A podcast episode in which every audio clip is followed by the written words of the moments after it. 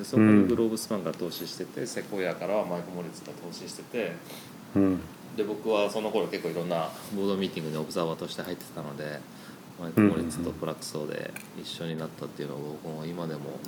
なんかしびれる思い出なんですけど、まあ、でもボードミーティングがマイク・モリッツが到着すると瞬間的にピリってなってもう一瞬でピリってなってこう雰囲気が変わってめちゃくちゃ威圧感と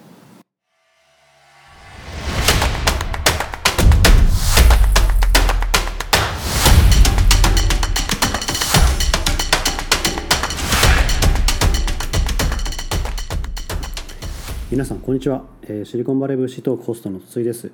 いつも聞いていただいてありがとうございます、えー第9回目である今回はあの買い物代行アプリのインスタカートを取り上げます、えーまた今回は新しい試みで初のゲストを呼んでます、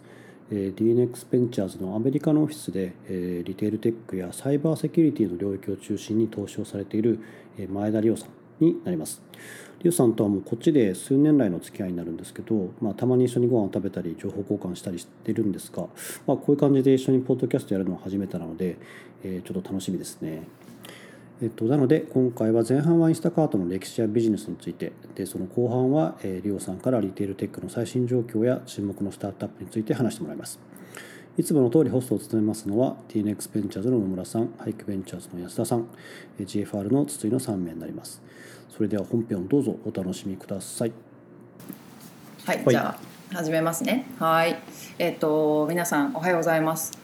えーシリコンバレー VC トークですね。今日でもう第9回ということで、えっ、とこのルームはですね、シリコンバレー、えー在住 VC の3名が、えー毎週1社もしくは1トピックですね。今話題のスタートアップですとかテクノロジーについて、えー創業者ストーリーから、えー会社の生い立ち、えー成長の歴史というのをたどりながら語っていくルームになります。えーホストを務めますのが GFR ファンドの、えー筒井さん、えーはいはい、ハイクベンチャーズの、えー安田さん、お願いします。えーそして私 DNX ベンチャーズの野村の3名になります。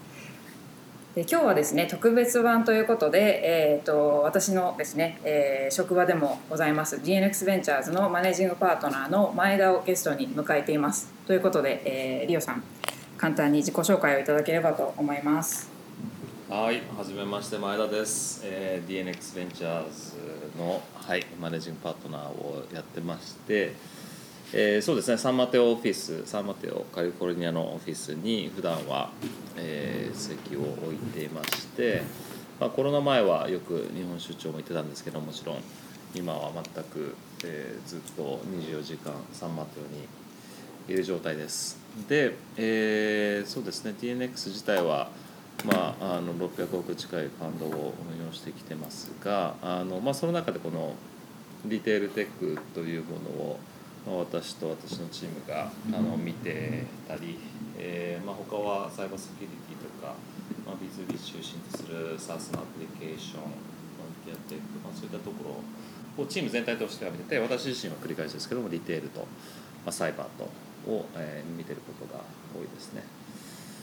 はい、えー今日はちょっとクラブハウスデビューでなんか相当遅れてるんじゃないかって感じなんですけども頑張ってついていきたいと思います。はいよろしくお願いします。よろしくお願いします。りょうさんはアメリカと日本と両方あごめんなさい。い。いい一つだけ。日本アメリカと日本と両方のリテールとサイバーセキュリティを見てるんですか？いやあのあれですね。あの私の投資の地域としては米国とイスラエルが多いですかね。でまあその両拠点ともあのリテールもサイバーも非常に盛んなので、まあ、そういった意味では、まあ、米国とイスラエルを見てて、まあ、日本出張っていうのは、まあ、いろんな意味合いがあって投資先の日本展開とかあるいはうちのファンドの LP の皆さんが日本からというのが多いので、まあ、そこでの目的での出張が多いですね。あわかりました。イスラエルやってるんですね。知らなかったです。そうですねサイバーリテール両方ともイスラエル結構盛んなんですよなんであの結構な頻度で投資はイスラエルもしてますね。で出張もよく行きますし。相変わらず行くたびになんかあの直前にミサイルぶち込まれてたりする場所なんで なかなか なかなか出張前ドキドキしますけど、でもはい。なかなかエキサイティングですよ。えーじゃあチームはいないんですけどじゃあリモートでアメリカから対応してるんですねリモートからそうですね。うん。でまあ、結構もう何年もやってきてるのでネットワークも増えてきてるしあのそういった意味では。でイスラエルも結構小さいところじゃないですか。だからこう一度ネットワークができ始めると逆にネットワークが作りやすくなっていくので、うん。なるほどあのすごいリモートでも結構できる地域かもしれないですね珍しく、面白い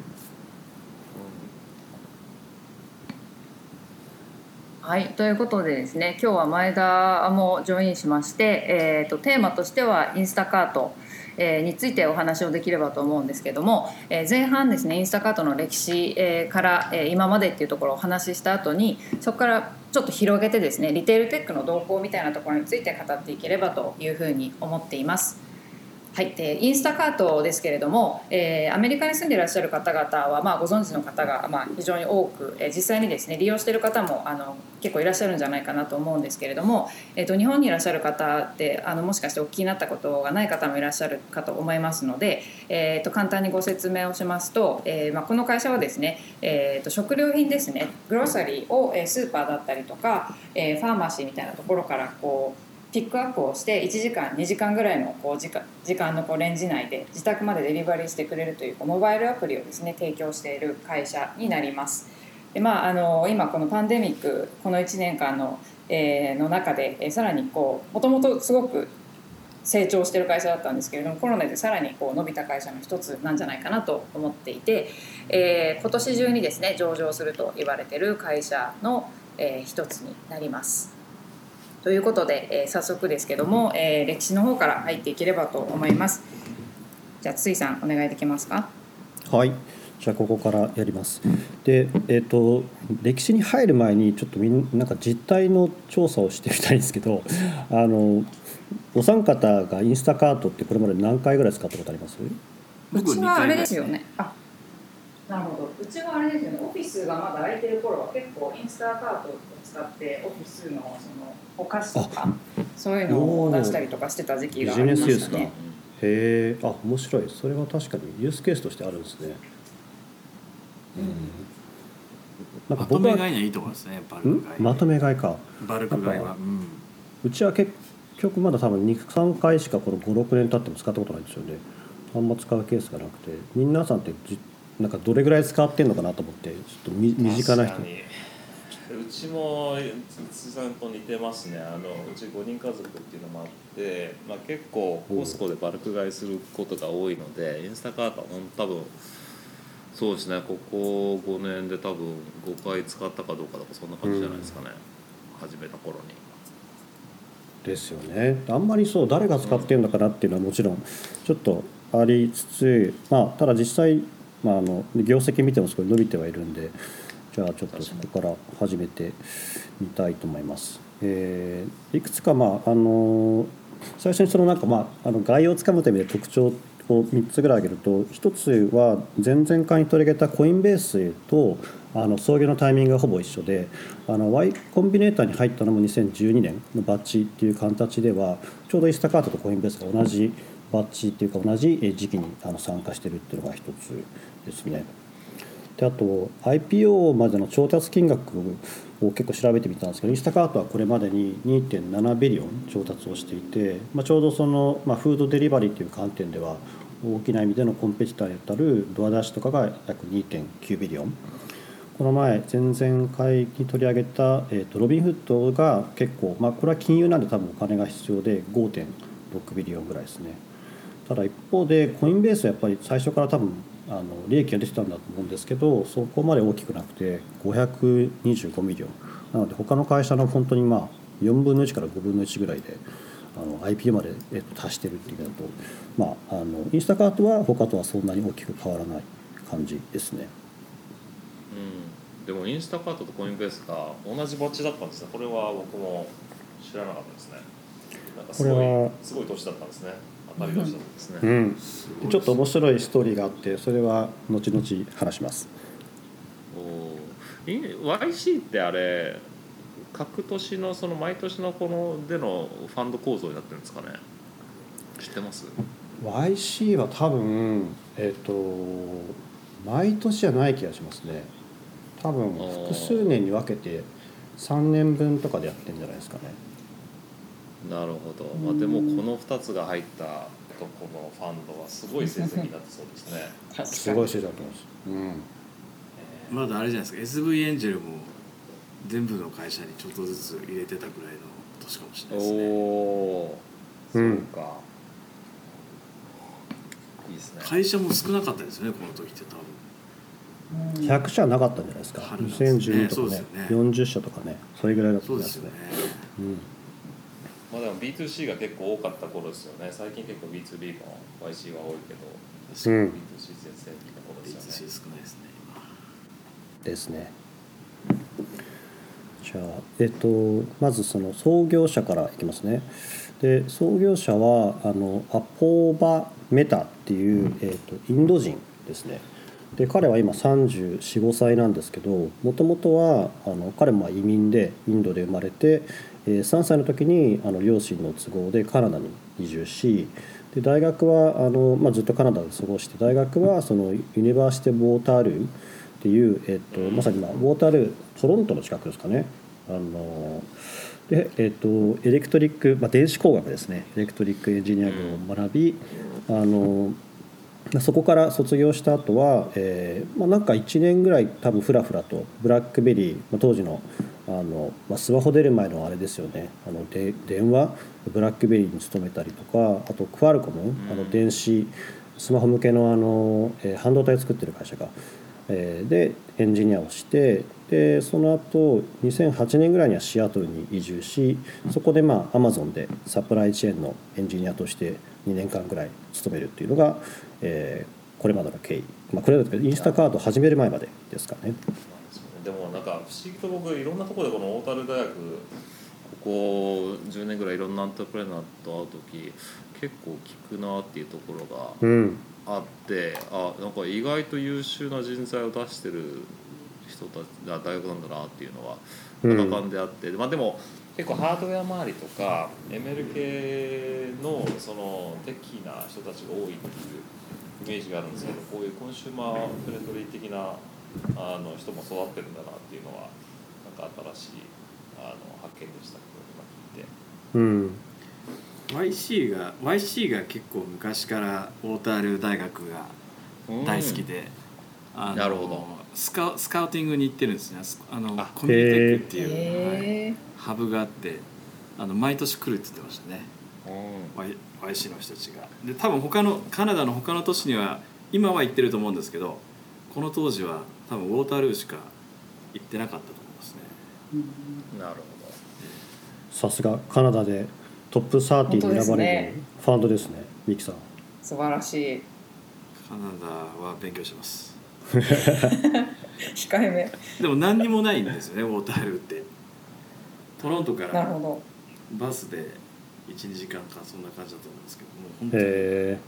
勉強しかあと何も本当にあの平地で冬はめちゃくちゃ寒くてっていう感じですね。どなるほうん。ど田舎の大学は強いんですね。強いですね。僕。の日本でいた日本でいた慶応の SFC なんですけど多分同じぐらい SFC も田舎でしたけどそんな優秀な人材出てるのかな最近。SSC は遊びに 遊びに行くたびに牛の匂いがしましたからね。いやめちゃくちゃ、ね、風向きによるんですよ。日によって日によって。風向きが悪いともう 養僕豚場のね3回中匂いが。3回中2回ぐらいそうでしたよ。うん。もうここ臭いなと思って。いやいやいいとこですけどね。ねキャンパスかっこいいのにね。で湘南って名前ついてるのに全然海ないみたいな。山奥にありますもんねそうそうそうそう。イメージと違うよねじゃあちょっとは、はいで話を読みます。はい。アマゾン語ですね、はい。アマゾン語。はい。アマゾン語はあの彼はまあアマゾンに当時から結構やっぱその起業というまあ彼はすごくあの探求心が多分強いんでしょうね。なんか常に学びたいっていう思いがあったらしくで2年間やっぱアマゾンに勤めるとそのラーニングカーブがだんだんもうあの、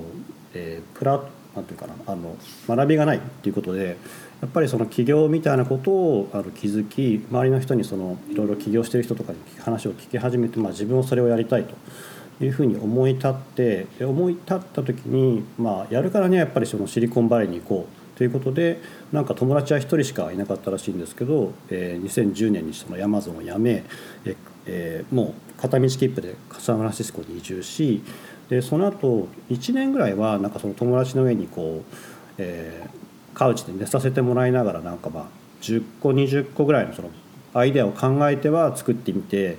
試し、えー、失敗しみたいなことをずっと繰り返したらしくでその中で1年ぐらい経ってこれだって思いついたアイデアが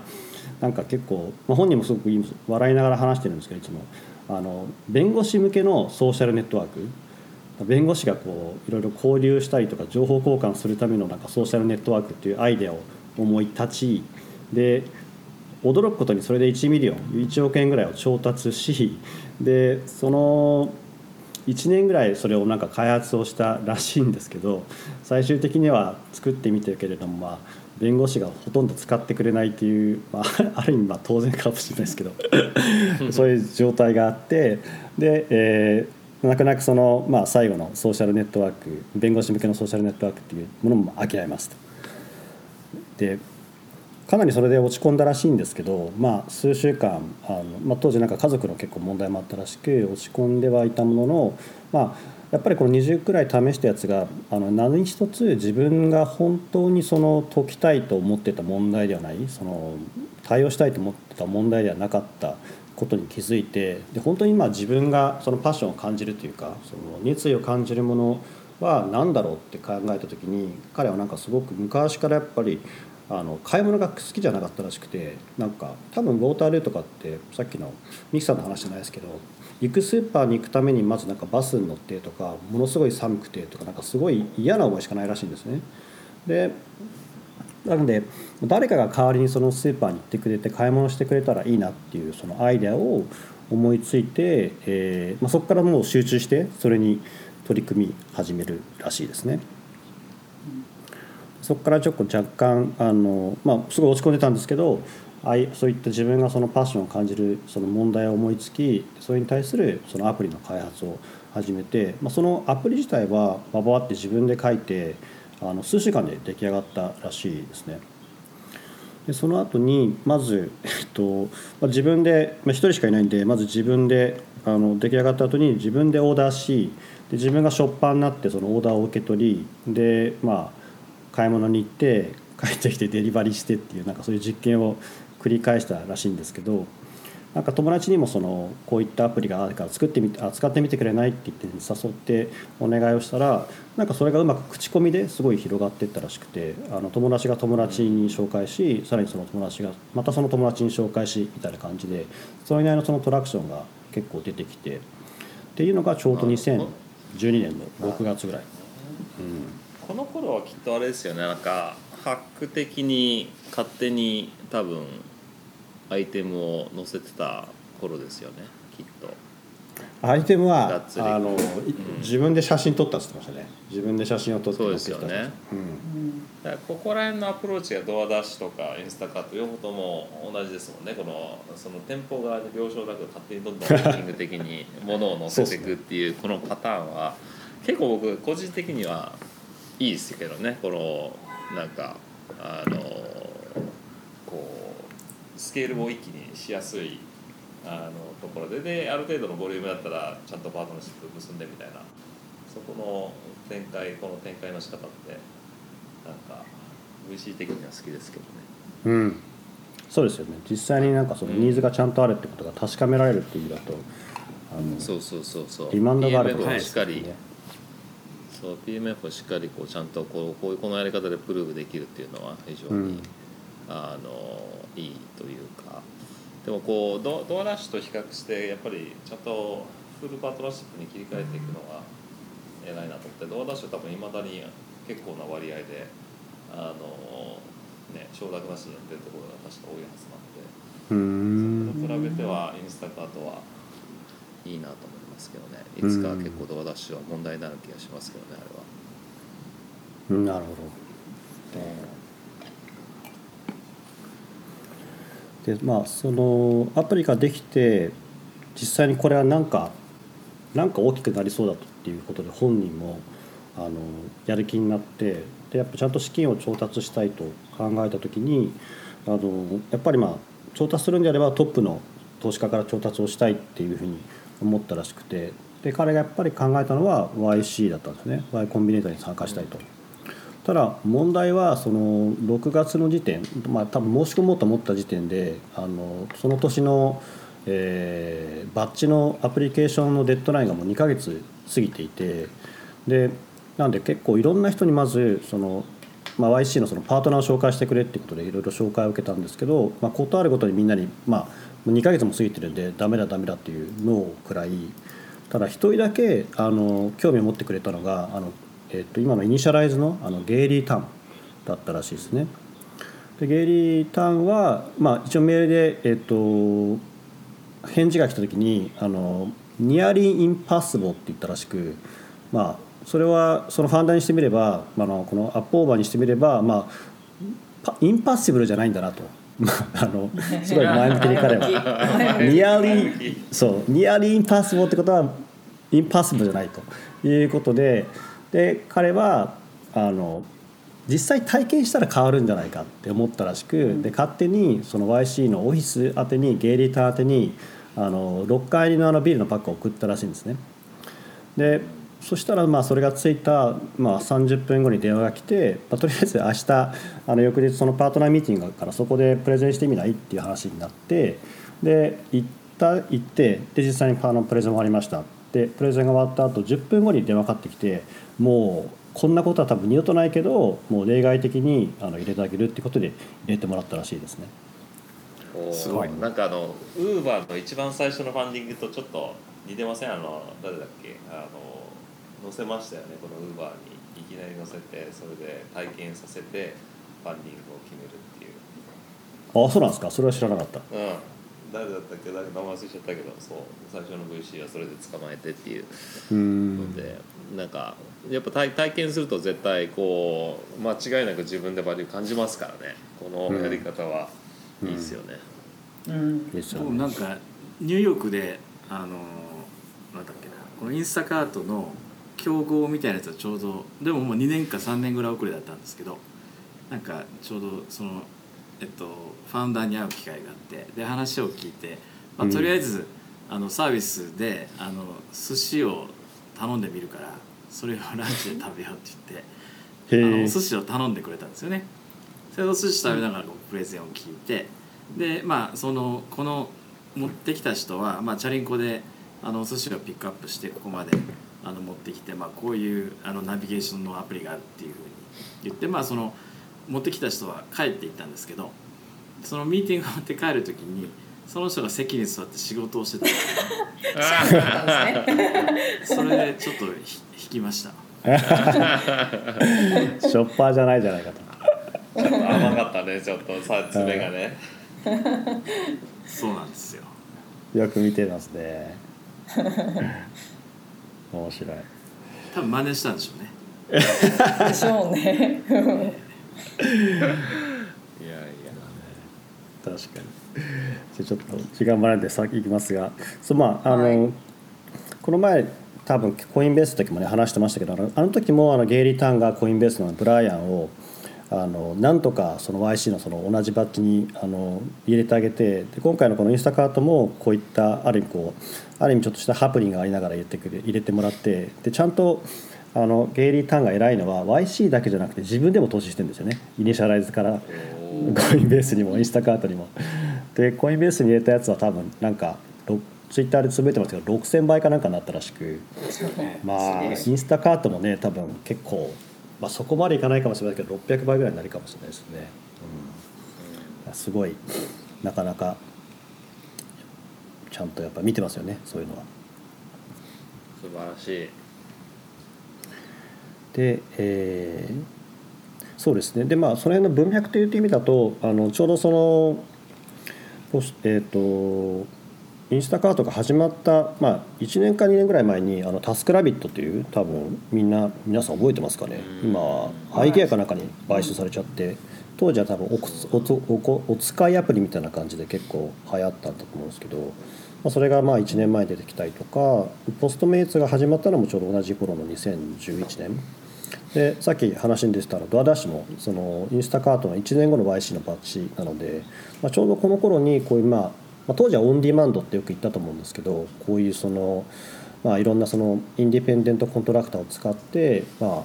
デリバリーだったり駒使いっていうのをやってもらうみたいなアプリが、まあ、ボボボと出てきた時期でもありましたね。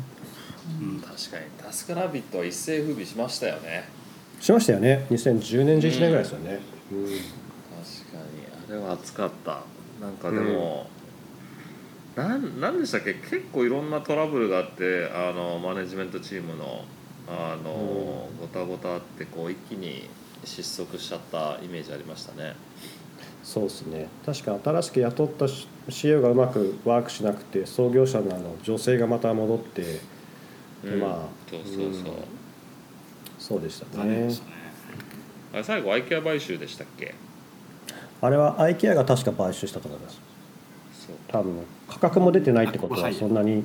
うん、高くなかったんだと思います。確かに。寂しいけど。面白くないですね、そうですね。で、えーインスタカートはその YC 卒業時にまあいい顔ぶれですよね。このセコイアコスライニシャライズから約2ミリぐらいを調達してで、まあ、そこからあのまずはシリコンバレーというかベイエリアの中で結構事業を拡大していってちょうどまあその1年後の2013年の4月ぐらいに今度はセコイアがあのまたステップアップする形で、えーリードでシリーズ A を調達しますね。で当時の8.5 million のシリーズ A で post-money が25 million とかですねいやここら辺がね78年前かってことですよね。こう今のシリーズ A とすごいちょっと値頃感が違うなっていうのは感じますね。今多分これの倍ぐらいな感じですよね、ね。平均が15とかの調達で、うん。ポストも多分これの倍ぐらいな感じがあるのででもそのこの頃はこの頃でその56年前と比べるとえらい高えなみたいな感じになってたっていうので あの常にそういう感じはありますけどまあでもね当時にしては8.5ミリって大きかったかもしれないですよね。当時は大きかった気がしますね、うん、今はシリーズ A っていうかシリーズシードみたいな感じですね。多分ね。そうそうそうそう今のシードですよねまさに。そうですね。そのまあそうですね。でセコイアが入って、えーまあ、そのセコイアのあのマイケル・モーリッツってあの昔から、まあ、セコイアを支えてるというか創業メンバーほぼ創業メンバーだった一人がボードに入りでこれがまた皮肉な話なんですけど、彼はあのネットバブルの頃のウェブ版っていうそれこそものすごい金額を調達し IPO をしただプロダクトが全く立ち上がらず、まあ、立ち上がったんですけどなんかトラブル続きで倒産したっていうあのデリバリーの会社に投資をしててボードもやってたのがまたマイケル・モリッツが入ったっていうのは、まあ、会社にとってはまあ失敗を見てる人が入るっていうのはすごくいいことですよね。まあねまあでもマイク・モリッツはもうセコイアの中では神様ですからねこのマイク・モリッツが入るんだったらもう相当雰囲気が変わるし彼グーグルやったのも確か彼ですよね。ですね。でですね。うん。だから相当強いこれはチームが投資家として入ったっていうところはあると思うんですけどうん。僕がアメリカに来たのは2004年で2006年からグローブスワンっていう VC でやってるんですが最初住賞で来ててで2006年にグローブスワンに来た結構初めの頃に、まあ、僕の上司が投資してたベンキーってやつだったんですけどもあの今メンロベンチャーでやってますけども、まあ、彼がうん。ラクソっていう、あの会社に投資をしててこう結構 SNS の走りみたいなイメージもありつつ、うん。この名刺情報とかコンタクト情報を自分のそのいろんな自分が登録してるウェブサービス例えば Gmail とか Yahoo とかあのいろんなところにこうあるじゃないですか。それのコンタクト情報を全部シンクアップするっていうのをやっててでそこにグローブスパンが投資してて、セコイアからはマイク・モリッツが投資しててうん。で僕はその頃結構いろんなボードミーティングにオブザーバーとして入ってたのでマイク・モリッツとプラクソで一緒になったっていうのは僕も今でもなんかしびれる思い出なんですけど、まあ、でもボードミーティングがマイク・モリッツが到着すると瞬間的にピリってなってもう一瞬でピリってなってこう雰囲気が変わってめちゃくちゃ威圧感となんだろうなこのこうボード全員がマイクの話に耳を傾けるみたいなあの雰囲気は何なんですかねこう怖い怖い怖いなって思いつつもあの、まあ、こうやってボードで会社をナビゲートしていくっていうのはこういうことなのかっていうのをなんか目の当たりにしたのを覚えてますね。VC 僕も成り立てだったんですごい刺激を受けましたね。へえ。それは熱いですね。それは直接彼の発言とか聞いてみたいですねボードでの。ねえなんか本当にこう結構そうそうたるメンバーがプラクションにもねボードで入ってたんですけどでこうマイクがちょっと遅れてきたりとかした時にこうなんかある方向性とか話をしてて。でこうマイクが遅れて入ってきた瞬間にでマイクがその話になって。あれさっきまで話してたことと反対のことをマイクは言うんですよね。しかもみんなそっち側にも「そうですね」みたいな感じで 賛同していく感じが。すげえなみたいな。ああ結構アメリカはもう空気を読むみたいなもうねパワープレイパワーダイナミクスはえげつなくやっぱりボードでは出ますよね。VC またはパートナーの。なんでなんかそれぐらい迫力のあるパワーのあるあのね人でしたね。その後ね結構健康会社ってね一戦から退いちゃいましたけど、いうん。やいやマイク・モリッツもすごいですよまあじゃあそのマイク・モリッツを迎えた頃のインスタカートは結構ピリピリしたんでしょうね いやーしてたと思うよ。ね、で彼は彼でねウェブ版の、ね、経験があるからもう絶対失敗させたくないっていう思いも強かっただろうし、うだ経験してるだけに言うこともきつかったと思うし、すごかったんだろうなと想像はします。なるほどねなるほどまあじゃあそれもあったのかもしれませんね、まあ、そのシリーズ A を調達した時には2014年末までに10都市での展開を目指す、まあ、1年半かけて10都市っていうことだったみたいなんですけど結構その計画を前倒しで、えっと、ほぼ半年、まあ、ほぼ1年間か。で翌年のシリーズ B をアンドリーセンをリードにしてるんですけど2014年の6月の時までにはすでに10都市展開をしてであのその時のまあ44 million 調達してますがそのあの資金っていうのはまた10都市以降、まあ、2014年末までに17都市2015年末までに主要都市全部をカバーするという計画で、えーシリーズ B が調達されてたんですよね。で当時今このシリーズ A から B からの間でえー A から A と B の間って9ヶ月間あるんですけど、まあ、売り上げも結構もう15倍に中になってまあ多分それなりのスピードで相当なスピードで成長したんでしょうね。すごいですね。しびれますねこういうのはね。だこの頃は本当になんかイケイケどんどんだ、まあ、特に2014年15年って結構その VC までもイケイケどんどんだったっていう記憶があるんで、まあ2014年6月にアンドリーセンから44 million でその後6か月後の12月には今度クライナー・パーキンスがリードで220 million でもうこの時点で post-money が2 billion なんでシリーズ A の時には25 million だったのがほぼ100倍近いのをこの1年半でやってしまったという。早いほうほ確かに。まあでもこのセコイアとクライナーが両方入ってくる案件ってやっぱなかなかないですよね。基本彼らうん。もガチンコのねあのところで戦ってるんですけど、まあ、それがこうどっちかがすごく early な段階で投資をしてでもものすごい伸びて、ね、 late でもいいからクライナー入ってくるっていうこのパターン確か Google もそうだったと記憶してるしこういろんな台数をしてるやつ、うん。このこういうパターンうん。多いですよね。うん、そうですね。120のシリーズ C って当時はすごいだったと思います、うん。今でも今でも確かにそうですよね。それぐらいの金額って考えると当時の感覚値で言ったらかなりでかかったでしょうねしかもこれが半年後なんですよね。B の後のね。半年後ですね、ねえ。半年でこの値段つけて相当ですよね。すごいですね。そしてそうこうしてる間にもうすでに5時40分なので えーっとちょっといくつか飛ばしてポイントだけいきますね、えーまず、まあ、その後は本当にもう成長イケイケどんどんな感じなんですけどいくつかやっぱポイントがあってまず僕も調べるまでは知らなかったんですけど2016年ぐらいに1回ホールフーズからあの30、まあ、30ミリ程度の出資を受けていてでホールフーズはその後1年後にアマゾンに買収されるんですけど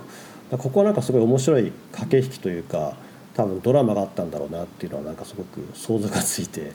多分インスタカートはあの彼らはまあインディペンデントコントラクターという形でショッパーを抱えつつそのパートナーシップを店舗側と組んでいくんでで店舗側と組むと例えばそのさっきのハッキングとは違ったその画像とかそのあの SKU 情報みたいなやつですね。ちゃんともらえたりとか。でパートナーシップを結んだところは、えっと、裏側であのお金をインスタカートに払うんですよね。売り上げとして払うので、まあ、そういった観点でその両側のその回路を拡大していく一環の中で多分ホールフーズはあの多分当初からの結構重要なパートナーでもありで今回のこの、えっと、当時のその投資を受けたことによってエクスクルーシブでもうインスタカートだけしか、えっと、中に入れないっていうことも結んだにもかかわらず、その1年後にアマゾンが買収してしまったと。これは大変なデータでしたね。力技ですね。ねえ。で、えなんかこれがいいきっかけになったみたいで、あのん。なんかずっとその前から、えっと、他のなんですか流通っていうかそのグロースリーストアにスーパーマーケットにアマゾンフレッシュとかがこれから来るので皆さんインスタカートと組みましょうって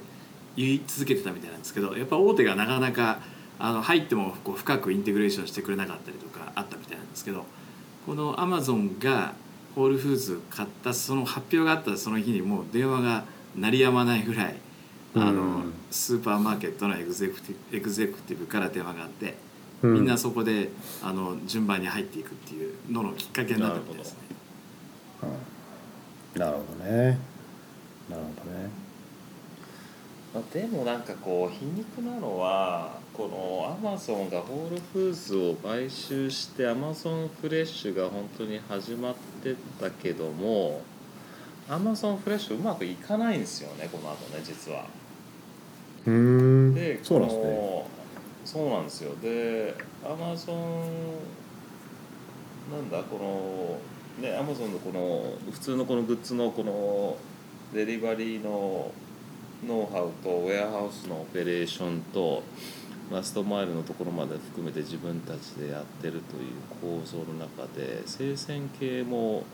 そのラインに、まあ、まあもちろんねオペレーションはちょっと違うんですけどあのノウハウを活用すればちゃんと生鮮バージョンも作れるんじゃないかと当然思うんですけどあの結構宿泊してい結構シュリンクするんですよねこの後。あの立ち上が立ち上げたものの数年で。でこうどうんんどんやめていくみたいな。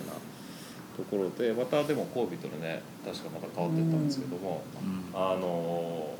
なんでこうあの頃はあもうなんかアマゾンも失敗するものあんだとかインスタカートの方がやっぱすごいんだねみたいな感じのあの、声は聞こえてましたね。うん。はい面白いですね。続けます後が半ですね。はい。後半ですね。でその後、まあ立て続けに結構まあ毎年ほぼ毎年調達はしていってで、えっとまあ、いくつかポイントがあるとするとまず多国展開は結局まだ彼らはアメリカとカナダしかやってなくて、まあ、アメリカはほぼ全米都市、80%ぐらい8割ぐらいはカバーしてあの現時点においてはカバーできていてでカナダは2017年ぐらいからあの展開を開始し今だともう、えー、とほぼカナダも全米、まあ、全土近いのかな。カバーしてるんですけど、まあ、北米を出てはいなくて、まあ、ヨーロッパにも行ってないし、まあ、南米とかアジアにももちろん行ってないですね。なんでその辺はまだ多分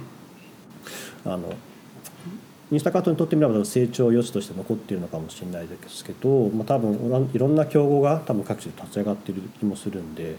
そこは結構多国展開は苦戦しそうだなっていうのがまず一つでもう一個は似たようなモデルで成功してるとこってあるんですかね？なんか他の国でこう日本でも立ち上がってない感じしません、立ち上がってるんですかね実は誰か。日本はでもなんかいらなくないですか？日本はなんか多分サービスがマッチしない気がしないしますけどね。なんかもうどこも身近にあるし、うん、えデリバルーとかってあれフードでしたっけ？あれウーバーイーツとデリあのイギリスのやつですよね。デリバルはどっちだったかな、確かに。ゃもしヨーロッかしたらパはいくつかねあるような気がするんですけど、うん。なんか今週うん先週かな？あのインドのあるシードの会社と話をしてたらやっぱりインドもなくってでうん。あのまあアマゾンフレッシュも当然なくってで、まあ、一つの理由はあのローカルのお店そのママパパショップ系がこのデリバリーっていうのはもう20年前からやってると。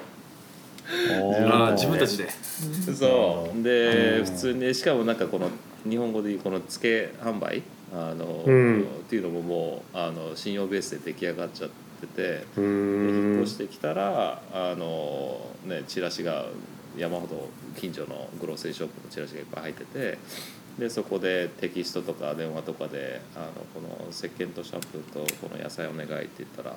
そこで持ってきてくれてで最初はね引っ越してきたばっかの時はお金ちゃんと払うんだけどもちゃんとそれでこうクレジットスコアみたいなものがしっかり出来上がってるわけじゃないんだけどもあの信用ができてくるとあじゃあ今回払わなくていいよみたいなうん。月末に払ってくれればみたいな感じで。うん。なるほどみたいな。なんかだからどこもかしこもねこのモデルは通用するもんじゃないんだって。あのねだからうん。意外と国際展開はできないとなると結構まあとはいえね全米も広いし全然周りでフルで使いまくってるって感じでもないから、うん。あのまだまだ伸びるよ伸びしろはアメリカでもいっぱいあるんだろうなと思いますけどね。うんうんうん。そうですね。で直近野村さんが調べてくれたデータだと2020年はやっぱりそのコロナの影響で、まあ、まあ要は急拡大というか急成長してオーダー数は大体、まあ、去年の、えーまあ、2019年の5倍ぐらい。ようやく、まあ、単月で利益が出るようになり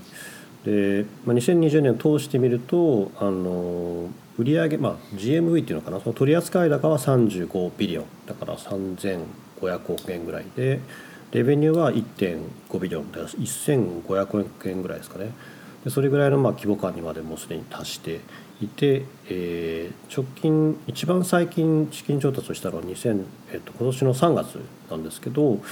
あのその時のバリエーションがまあ約40ビリオンですね。4000億円ぐらい。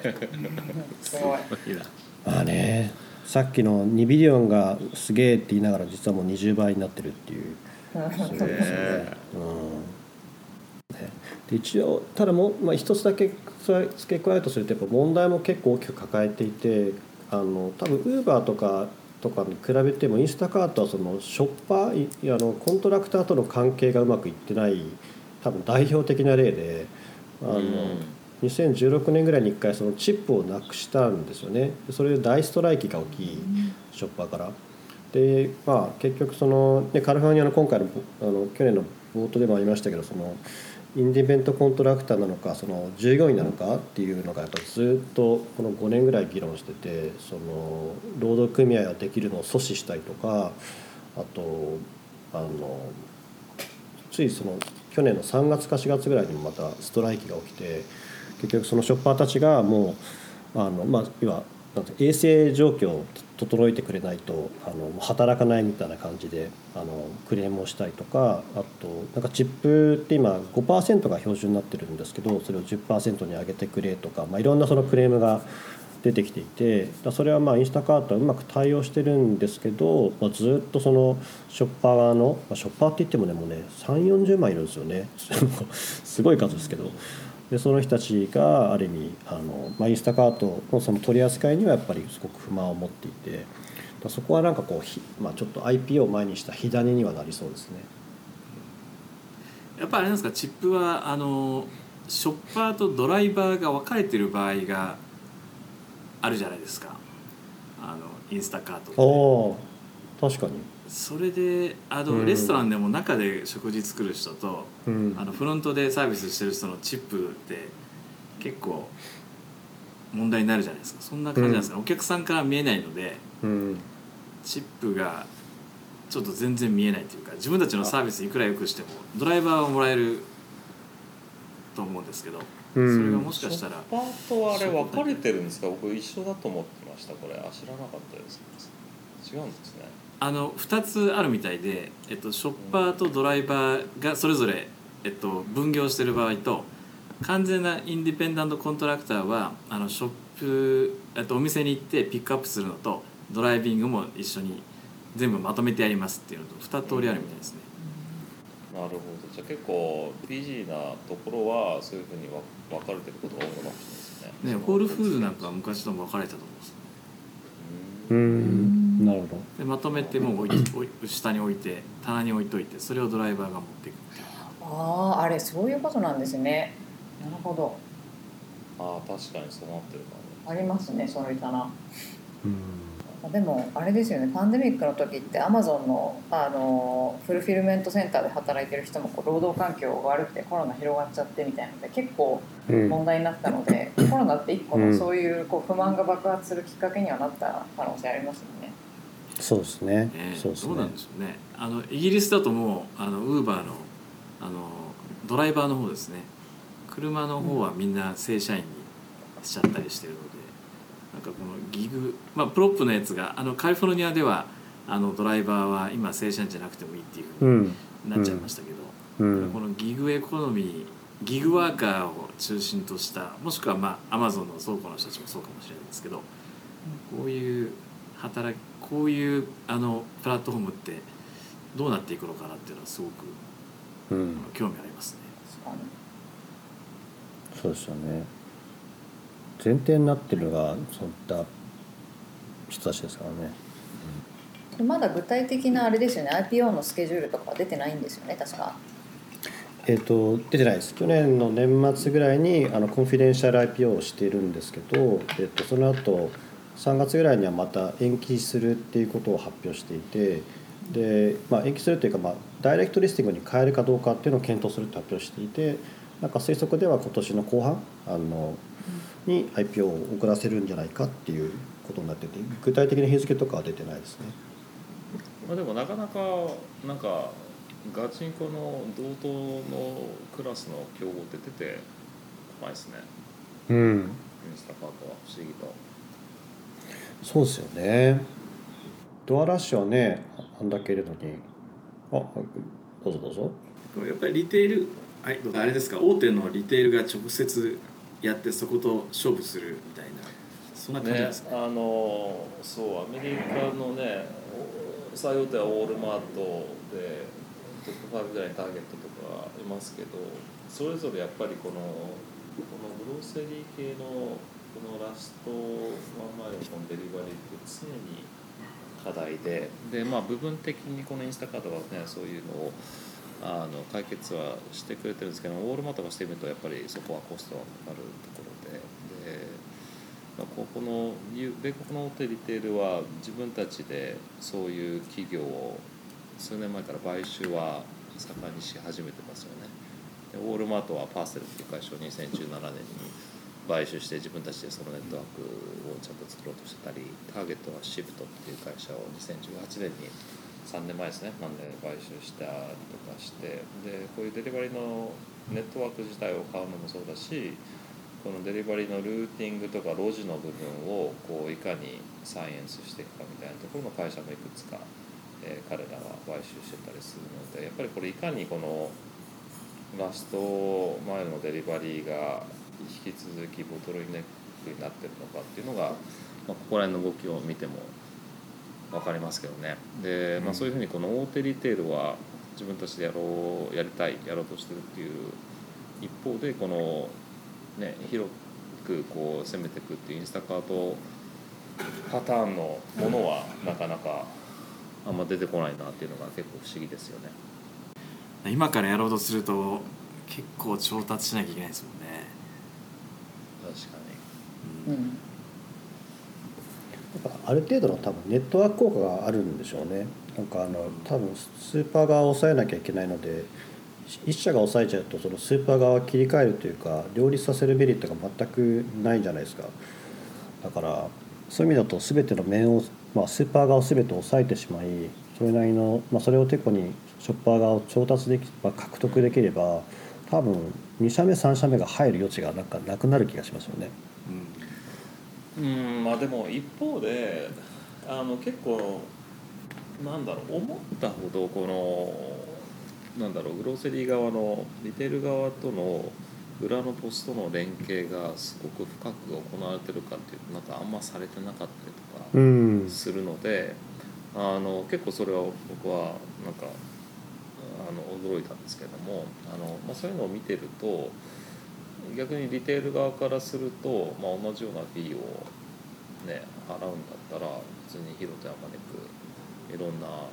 ところが買ってってくれた方がそれは嬉しいわけで、うん。なんでそうそうなるはずなんですけどね。やっぱり今更追いつこうとする気が起きないのかもしれないですね。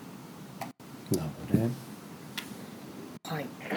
結構もう時間が迫ってまいりはしたんですけどもせっかく、まあ、あの今日、えーと前田も入ってることですしこうインスタカートの話ももちろんそうなんですけれどもこうリテールテックっていうのをこう見ている中で、まあ、そのパンデミック前後でのこう変化っていうのももちろんそうですけどこう、まあ、リオさんとしてこうこれは来るぞっていうエリアとか逆になんかあのこれまでは騒がれていたけどこれはちょっと今落ち着いちゃってるねみたいなエリアとかっていうのについて何かコメントあればぜひあの共有いただければと思いますがいかがですか？でこれ今ちょっと聞きながらあごめんなさい。これ聞きながらあのぜひあの質問ですねとかコメントある方いらっしゃればあの挙手いただければと思います。どうぞ。はい。あのまあ、最後にね今話してたラストマイルのところなんかっていうのは多分いろんな形で解決をいろんなプレイヤーがしようとしていてであの、まあ、コロナこの COVID でちょっと、まあ、面白かったなって言ったらちょっと良くないのかもしれないんですけどもあの、まあ、中国の動き方って面白いあのなんだろうこう注意を引くところがあるなと思ってて。でまあ一番最初に COVID の広がりがあったところは中国ででたまたま中国って非常にオンラインのこのグローセリーのあの発注の依存度が高いっていうところでで、まあ、そうするとこのロックダウンになってくるとこのデリバリーする人がいなくなってくるじゃないですか。でで同時にこの中国ってやっぱりこの人工知能とかこのコンピュータービジョン自動運転っていうところのあの研究開発がすごい進んでてで、まあ、じゃあそうなると必然的にじゃああのオートノマス自動運転のあの車でロボットが発達をするっていう流れが一気に来るんですよね。で我々のあの知り合いでその中国とか深センに住んでる人がコロナロックダウンになった瞬間そこら中でこのラストマイルをやるロボットデリバリーが走り始めて世の中が一気に変わったみたいなことですごい興奮して喋ってたんですけどああそっかこういうのをきっかけに一気にこの新しいこの、ね、レギュレーションどうのこうのって言ってなかなか進んでなかったものが一気に変わってそこから浸透するんだっていうのを肌で感じた瞬間にあの COVID が中国で落ち着いてってでそれとともにあのそのロボット君たちが道から消えてったっていうで 同じような悲しい。です今までと同じような人の方が、えー早く正確で、えー多分安いみたいなところに急に戻ってったっていうのを聞いて、あなんか、まあ、ある意味これがこうあの現状を示してるなっていうところがあってやっぱこのテクノロジーがこう入っていくっていうのはものすごいあのインパクトがありつつもこのそれをこう採用する側からすると冷静にいろんなことを ROI とこう考えて make sense するかどうかというところで最終的にはもちろん使い続けるかどうかというところなんですけども、ま、この COVID で瞬間風速的にその behavior とか配達できないっていうジレンマからそれが使われたもののやっぱりそれはその強制的な pain があったからそうなったわけでその pain がなくなると元に戻ってしまうっていう ROI が本来まだ出来上がってないっていうところは非常に顕著に出た面白い事例だったなと思ってであの多分同じことが、まあ、同じことじゃないっていうんですけどこのその ROI ができてないからなかなか浸透できないっていう意味で言うとこの今同じこのラストマイルのデリバリーがアメリカでもなかなか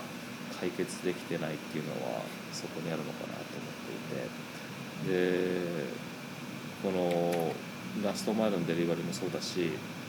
無人店舗の運営ですよね。このアマゾン系のアマゾン GO 系のあのテクノロジーがここ5年ぐらいものすごい数が出てきたんですけどもやはりこのいずれいずれもがなかなか浸透しきれてないあの拡大することができてないのはなかなかそのテクノロジーとしては面白いものの実際運用、えー、そして ROI ということを考えるとなかなかリテール側がこう一気に展開していくってことができない状況なのがやっぱ背景にあってコンセプトは面白いけども浸透しきれないっていうのがあの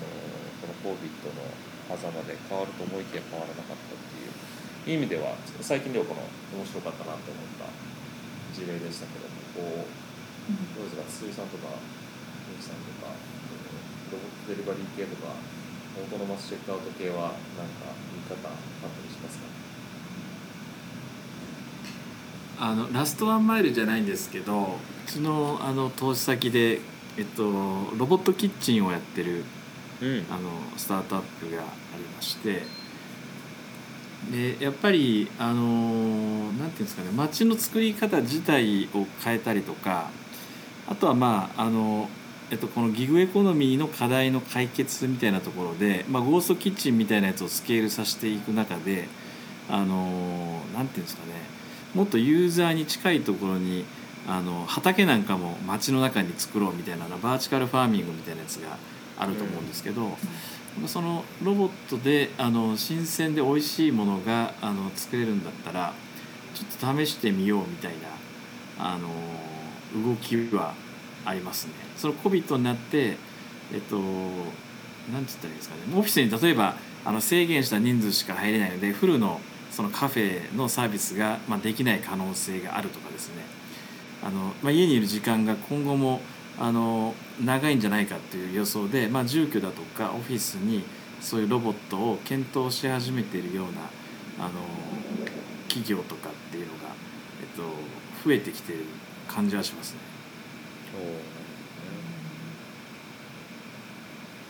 まあ、でもこの思うのはこの、まあ、ラストマイルでこういろんなロボットがデリバリーしたりとか自動運転でデリバリーしたりあるいはドローンでデリバリーしたみたいなこのある種こうこうマーケットが何を求めていてでそれに対してどうレギュレーションが対応してそれに対してどういう技術がありえるのかっていうのを結構このファーストジェネレーションのその会社たちがあの結構模索して開拓してっていうところをやるけどもなかなかスケールしないっていう多分状態になると感じてて多分近い将来セカンドウェーブが来てあのそのファーストウェーブの失敗を踏まえた上でこれだったらいけるみたいなところが出てくると思うんですよねそれはビジネスモデルの改革なのか技術的な改革なのかは、ね、見てみないと分かんないですけどあの、まあ、それが多分デリバリーにしてもオートノマスチェックアウトにしても来るんだろうなっていうのをちょっと期待してますけどね。なんでこうあの方向性がね見えてくるっていうのはこう未来感があってワクワクするのですごいいいんですけどね。で具体的にこの現実的に落とし込むところまでを VC のお金をうまく使ってあのアントレプレナー側が実現することを期待していきたいですよね。筒井さんどうですか？オートノマスチェックアウト系は見てたりしますか？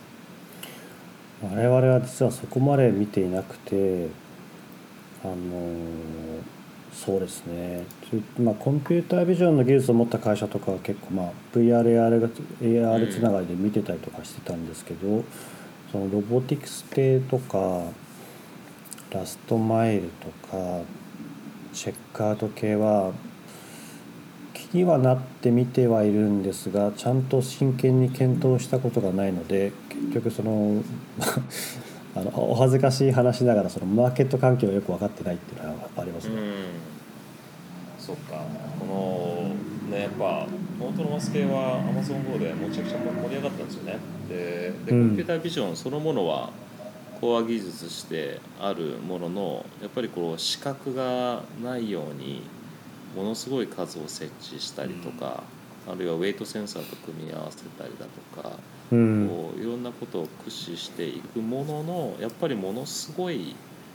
数の SKU の商品があってそれこそ小さく手のひらの中に隠れるものもいっぱいあるわけでそうするとこ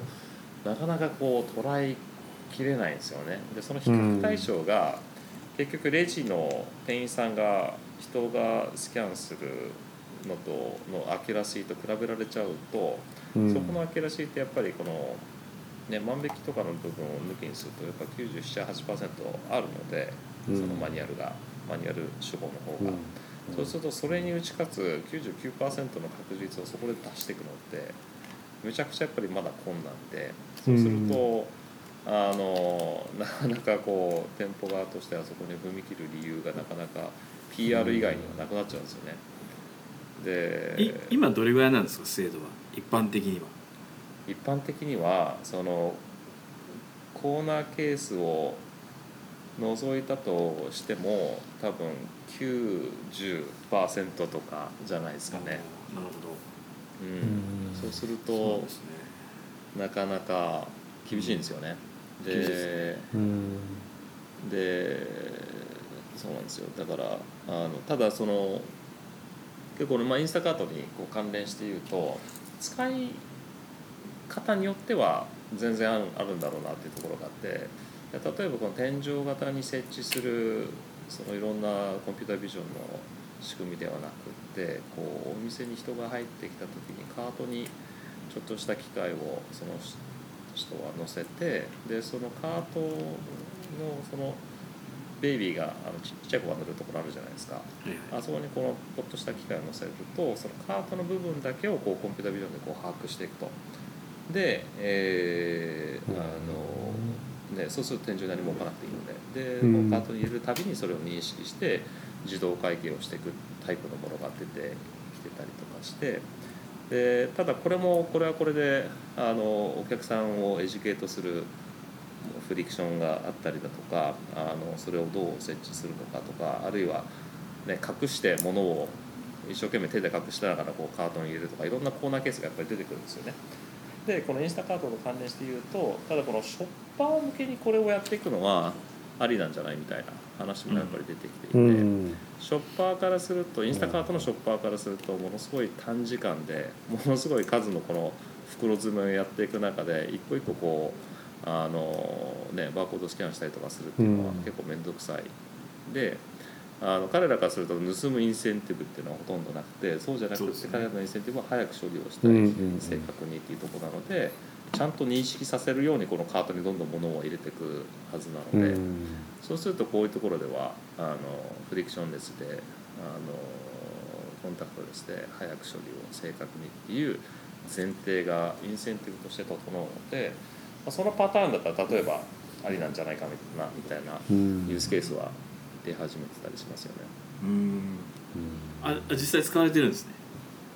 そうあの実験的にいろんな店舗で今あそうなんですね。ウォールマートとかであのあるいはイスラエルでそういうことをやり始めてるところは出てきてますね。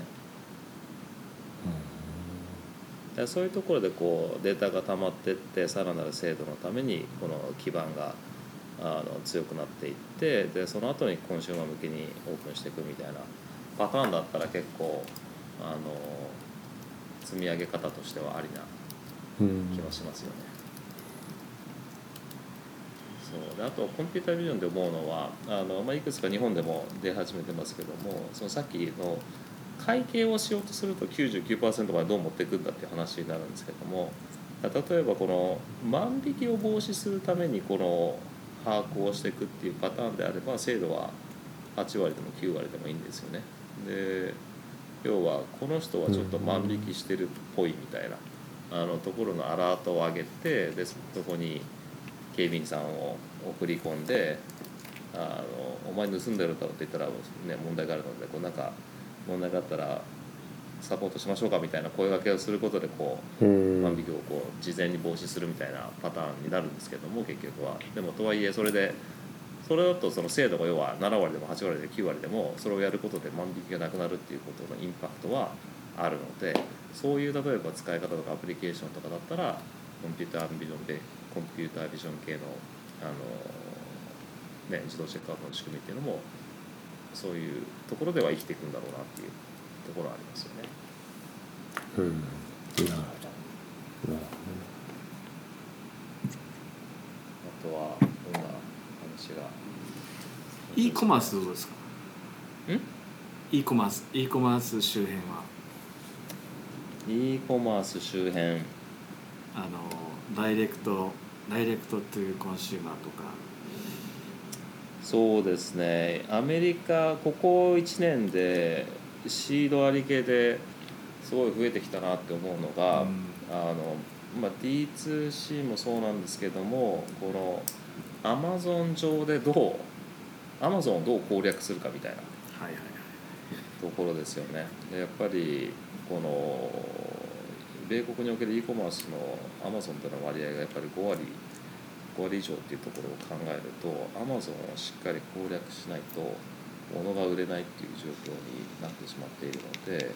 このアマゾンにおけるこのアドこの SEO、SEM 対策みたいなところのツールだったりあるいはあの、まあ、Amazon マーケットプレイスも変わることも考えるとブランドからすると自分たちの商品が変な風に売られてたりとかあの description が間違ってたりするっていうのがものすごくそのブランドの integrity とかブランドのイメージに毀損するところの可能性につながっていくのでそこをどうコントロールするかとかそこにどう人工知能を使って、えー分析をかけていくかところをやってる会社が出てきたのはあなんか昔はなかったパターンだなっていうところで e コマースはあの e コマースというか Amazon ですよね。の部分はあるなと思いますしあとなんだろうな。この間聞いててこう、まあ、さっきのロボットの中国のロボットデリバリーの話じゃないんですけどもあの、ね、結構数年前からこの、ね、e コマースでやっぱ物を買うその中でこのファッション系って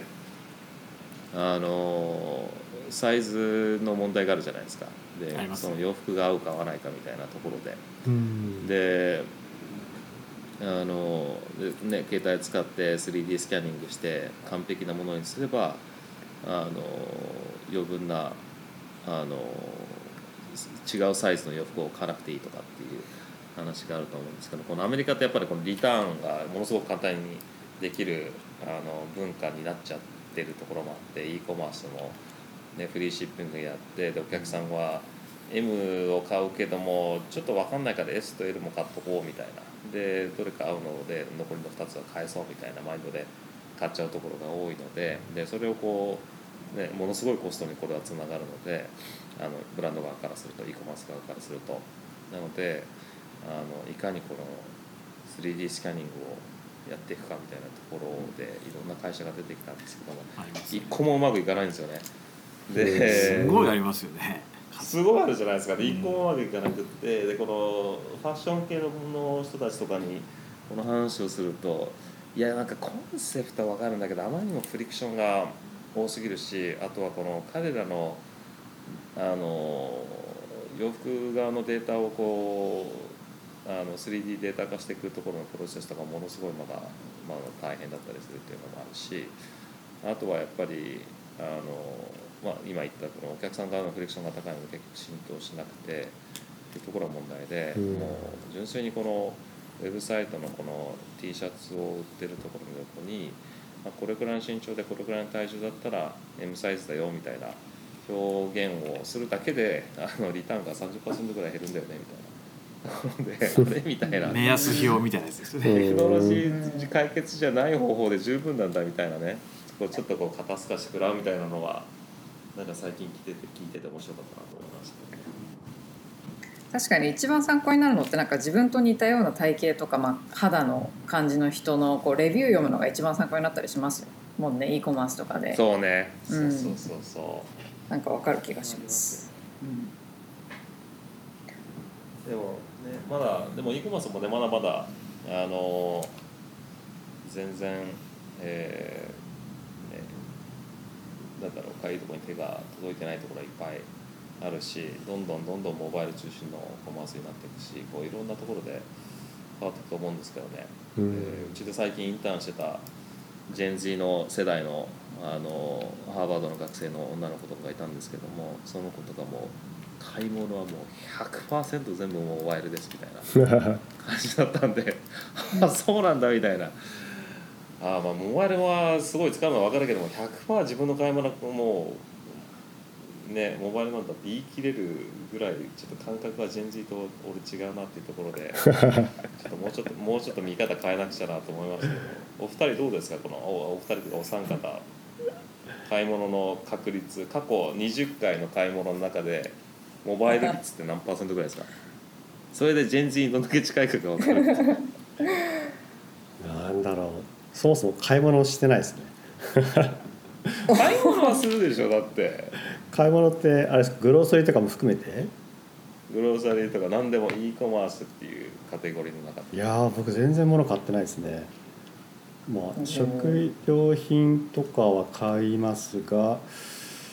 なんだかんだ買いに行っちゃってるかもな。うん。なんでもうジェン Z どころかミレニアムでもないみたいな。もっとなんか。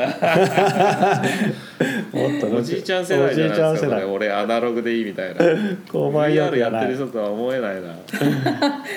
デジタルコンテンツは買いますよ。なんかゲームとかねアプリとか。なんだけど物、ね。物っていうのになんかなんだろう洋服？何買うんだろうな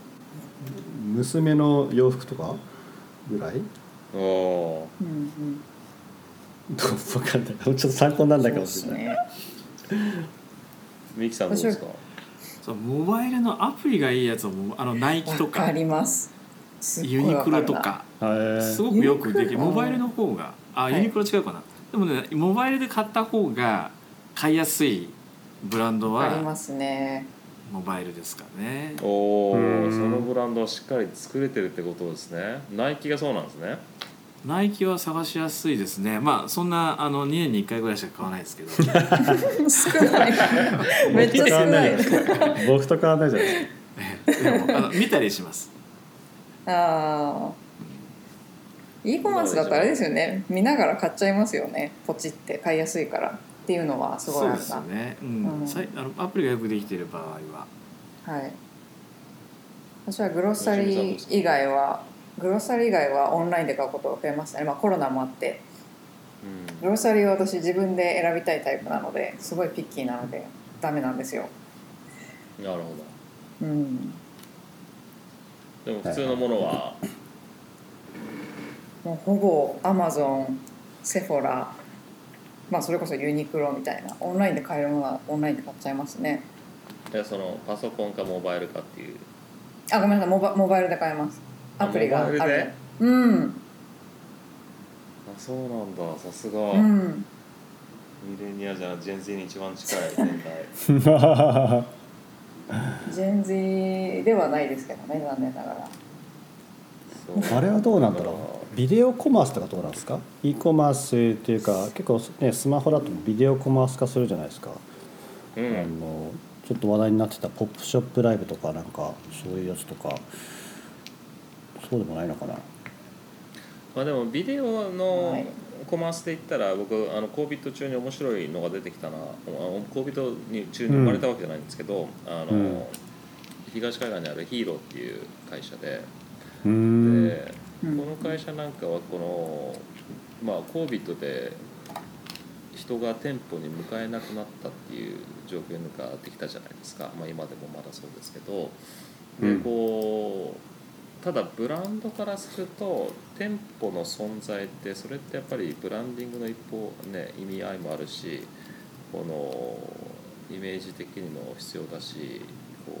う目に入るっていうところでこのそれをこう完全撤退するところはまではいけないと。でもその店舗にお客さんが来ない中でどうすんだみたいな話が一つあって。ででまたそれとちょっと違う観点で店舗にいるその店員さんのこのナレッジとかこのアドバイスとかって店舗ならではの一番店舗が持ってるアセットじゃないですか。でそれをこう最大限活用すべきみたいなところでこの例えばあの、ね、ティファニーにしてもこうオンラインでティファニーのものを買おうとするのもいいけども実際はこのなんかこの財布のこの質感はとかあのいろんなこの店員さんと話をして決めていきたいと。っていうところでこの Hero はこのオンラインのティファニーのコマースをティファニーの店舗にえー、 FaceTime みたいなもので彼らのプラットフォームにつなげていくんですよね。でうん面白いのはこのティファニー側の店舗の店員さんはもちろんものすごいいろんな知識を持っててこの売り文句もよくしててその説明も、ね、あのちゃんとできてあのいろんなアドバイスができてこのこの洋服だったらこういう、ね、財布が合うと思いますよみたいな実際ほら私のこのあのジャケットに照らすとこうでしょうみたいなこういろんなのをこうビデオチャットしながらできるんですよね。でそれで、うん。まあ、ニアあの店舗に近い experience でお客さんが納得して買っていくことができるできる。でその買い物が成立した瞬間にその店舗に側に、えーそしてこの店員さんに売り上げがつくんですよね。なのであのうん。店舗からすると要は一人もお客さんが実際訪れなかったとしてもあの店舗側にしっかり売り上げがつくし店員さんにちゃんとインセンティブがつくっていうところで新しいこの店舗の存続のあのビジネスのモデルとしてはこういう技術で支えていけるんだなっていうところで非常にこの COVID を中心に伸びた会社の一つですよね。へえ面白い。あセフォラも入ってますね。ヒーローですか？お客さんリお客さんリストに、うん、ヒーローのお客さんのリストに入ってます、なるほど。試してみようはい。ということで今回はですねえーインスタカート、えーと、まあ、リテールテックということで、えー、DNX ベンチャーズの前田をゲストに、えーお伝えをしました、えーお二人何かコメントありますか？筒井さん二木さん。いやいいですね。やっぱなんか新しい血が入るとあの議論が膨らんで面白かったです。うん。ですね。ありがとうございますありがとうございます僕がお二人のいやお三方のペースを乱したんじゃないかとちょっと心配ですけどもそんなことないですよ大丈夫ですうん盛り上がったと思います。いはい、楽しかったです。楽しかったですね。うちわが言うのもなんですけど。はい。ということで、えっ、と今週はこの辺りでえ失礼をしたいと思いますが、来週はえっ、とマルケタでよろしいですか？そうですねインスタカートも使ってる、はいということで、えーお伝えをしていきたいと思います、えーいつも皆さんご参加ありがとうございます。それではリオさんありがとうございました。はい、ありがとうございました。ありがとうございました初めてながら楽しかった楽ですしませていただきました。また機会あれば。はいお願いしますぜぜひお願いしま。ますはい、はいありがとうございます。